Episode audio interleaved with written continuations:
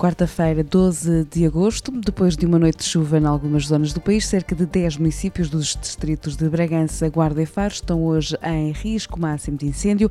Isto num dia em que as temperaturas vão descer e haverá chuva fraca. A chuva forte, trovoada e queda de granizo que se fez sentir ao início da noite de ontem no Conselho de Chaves provocou inundações em estradas e casas.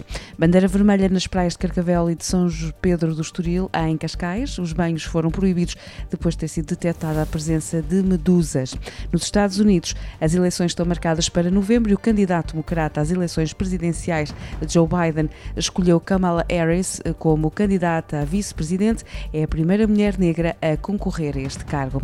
Portugal é por estes dias o grande centro do futebol mundial. A fase inédita final eh, da Liga dos Campeões começa hoje em Lisboa, sem equipas portuguesas, mas com vários jogadores nacionais. Primeiro jogo hoje na luz entre Atalanta e Paris Saint-Germain, que se defrontam pela primeira primeira vez na história, a partir das 8 da noite.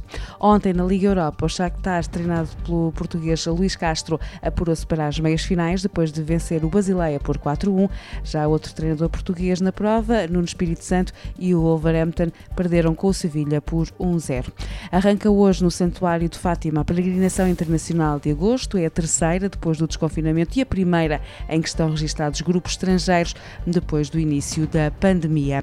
Celebra-se hoje o Dia Internacional Internacional da Juventude. 700 jovens, divididos em grupos, vão estar hoje em mais de 35 praias de norte a sul do país para assinalar a data.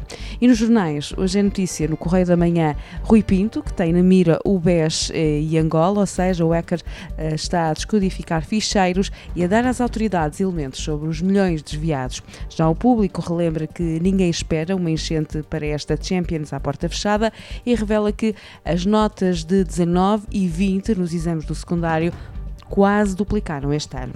No Jornal Notícias, a manchete é sobre a crise que a pandemia da Covid-19 nos trouxe. A segunda publicação do Norte, a corrida ao subsídio de desemprego atinge recorde de 15 anos. O Jornal I, por sua vez, traz uma reportagem sobre a Covid-19 nos lares de idosos, intitulada Barril de Pólvora. De acordo com este jornal, os especialistas criticam as medidas que têm sido adotadas em lares da terceira idade. O Negócios dá conta de que Marta substitui Paula à frente do grupo América Mourinho. A nível desportivo, tal como ontem, os destaques vão para a Champions e para o mercado de jogadores.